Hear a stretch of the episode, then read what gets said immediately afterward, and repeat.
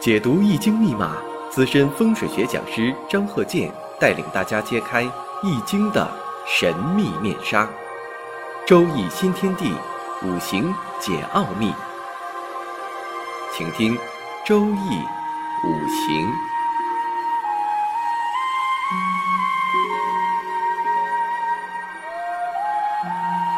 上山微电台荣誉出品。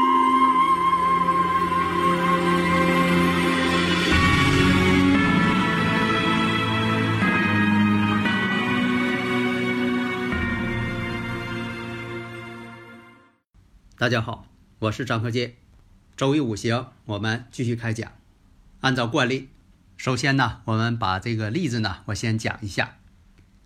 甲午、丙寅、丁酉、戊申。我们的课程啊，讲了很长时间了，节目呢也是讲了一千多期了。如果说你按部就班的一直在听，现在很多朋友啊，听完之后啊，现在啊已经成为高手了。很多这个五行方面的问题啊，对他来说呀，都已经啊养成一种感觉了。经验和理论相结合，因为啊，这个生日五行啊是五行学当中啊最经典的理论，深入人心，几千年了。经常听课，他也不用总背，就像以前我说你学外语似的，也不用说的这个总去背，你经常听啊，有那个语言环境啊，你自然而然就会了。像这个刚出生的小孩儿，慢慢的他学这个语言，他也没说的，他总去背去，那慢慢他就会了。语言环境嘛。那么在这里呀，我想解答一下呀听友的一些关心的问题。像有的朋友问，就说这个是按照真太阳时，还是说的用这个北京时间？我建议啊，真太阳时，因为这个问题呀，我讲过多次了。你像说以前在这个。在这个古代啊，或者是近代，因为它没有，呃，像我们这个通讯工具，那么每个地区所遵循的时间，它一定是按照当地时间，叫真太阳时。当地呢，小孩出生了，他一定记得是当地的时间，他不会说的打开手机或者是听收音机校准一下，现在是北京时间几点几点，他没有那个工具啊。所以在这方面就说印证了，那就是按照真太阳时的。另一个呢，就是南北半球是按照哪个月柱？这个呢，我也是经常以科学的方式来论证。因为什么呢？跟这个南半球啊，咱北半球跟南半球它季节正好相反，你是立春，它是立秋，所以要把这个二十四节气呀，完全的就说相对应的颠倒过来，这样的排出月柱才是真实的反应。所以在这里呢，我说一下，你像说东西半球是哪些地方不一样呢？时间不一样，时区不一样，就说时柱不一样。那么南北半球什么方面不一样啊？季节正相反，不一样。所以啊，大家如果有理论问题，可以加我微信呐，幺三零幺九三七幺四三六，咱们共同探讨。因为呀，在古代呀，创立这个。生日五行学呀，因为还没有牵扯到这些这个像地理位置的问题，因为现代啊科技科学都发展了，整个呢就是说世界上各个国家联系啊都是非常的广泛，我们呢不得不把这个五行学呀做一个调整，做一个发展。这发展调整呢，它必须得是科学性的。那刚才呢说这个五行甲午丙寅。丁酉戊申，首先呢，我们看一下，从这个从这个感情方面，首先呢，我们先讲一下呀，判断的依据方法。第一点，七宫就是婚姻宫，与这个子息宫就是石柱，两个宫位之间，任何一个宫，如果说地支当中常有。你像七星啊、子息星啊，那么两个如果感应出现这种感应了，那什么叫感应啊？你像这个丁酉，这个酉呢，包含着天干呢是辛金，你看这不就我讲了吗？把这个地支当中啊，你把天干呢也给它写下来，所以好多朋友也在问说，这个地支怎么看呢？地支当中的天干怎么看呢？是看这个本气还中气还是余气呀？都跟谁比较啊？都跟日主天干比较啊？那有的朋友又问了，那天干跟谁比较啊？天干是你自己呀，不能再比较了。那么日主婚姻宫有金，天干呢是辛金，包含辛金。那辛金呢，对于丁火来讲，偏财星。那偏财星啊，对于男士来讲呢，它也是代表着自己的妻子。或者是女朋友，那婚姻宫当中呢就出现这种偏财星，那代表什么呢？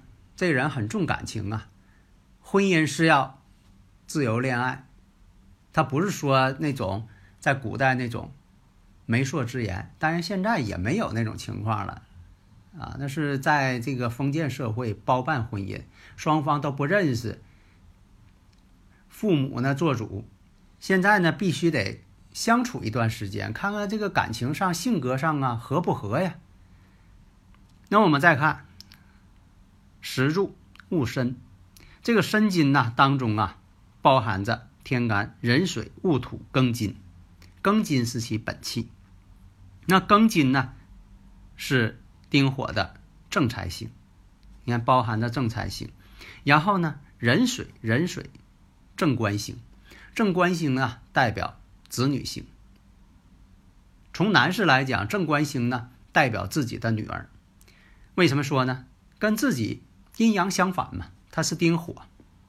那么呢，壬水呢是阳性的，那正好是阴阳相反。你别认为说的呃壬水是阳性的就代表男孩，这不对啊。就是说要跟他本人相比较。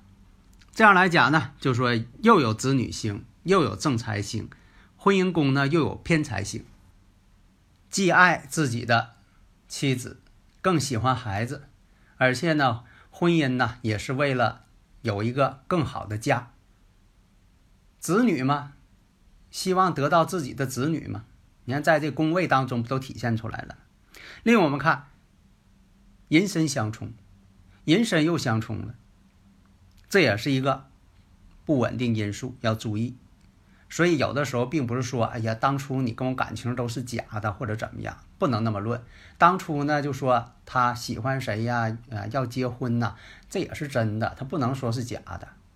因为呀，就像，呃，经常有人说呀，这个女性不见得都理解男人的一些思想感情，男人也不见得说都理解女人的思想感，总是呢站在自己的立场上。去考虑别人的感受，不能换位思考，要换位思考。而且呢，月上呢又有一个劫财星，那这都是日后的婚姻隐患，所以你得先看出一些所隐藏的隐患的一些五行结构，为未来的事物发展做出一个判断。那么它年上呢有个午火，如果再有虚土出现，就变成了寅午戌，山河火局，合火局之后啊，劫财星就会变大。你看，这都是说在感情上一隐患。如果说你要论他的与财有关系的问题，那这个呢出现这个火局之后，那就是要破财了。你看，这也是各个方面都能判断出来的。所以啊，人呢随着这个时间发展，它是要变化的。你不管是男方还是女方，热恋的时候他说的话，当时说的话是不是真的呢？是真的。只能说当时他是真的，你要让他去做，他真能那么去做。但是随着时间发展，那人他是变化的，他可能想法又变了，所以你不能说后来他这个人呢变得是一塌糊涂，那你就认为他以前说的是假话，这个不对。那么如何判断他是说真的，还是说未来发展他说假的，或者是你对未来呢有个预见性，可能他要变，这个人要变心，那怎么判断呢？那就随着这个五行的发展，动态的发展。这就像说呀，对这个植物界，那农民为什么说对这个种的这个植物对未来有一个判断呢？你说这个未来收成的时候，亩产是多少？到什么时间可能有病虫害？到什么时间可能怎么样？估算一下产量等等各个方面。为什么说他能够有这方面的一些判别？那他有这方面经验吗？你不能说的在未来它出现这个呃病态了，就认为这个植物在。骗你，那就说的有点太冤枉这个花了。你像说这个呃植物在开花的时候，花开的可大了，那你就认为啥呢？哎，这花告上它了，一定要高产。但后来呢，因为这个呃病虫害呀，或者其他方面的，这个开的大花结的果却小。你不能说的，因为这果小，说的或者是没结果，说你以前开花呃开的树上开那些花都是假的啊。你说这个花啊，这个桃树啊啊，白给它浇水了，白开那些花了，结果呢，呃一个桃都没结。你不能说的往这上怨它呀。那么怎么知道它未来是好还是坏呀？哎，那就是把这五行学研究透啊。好的，谢谢大家。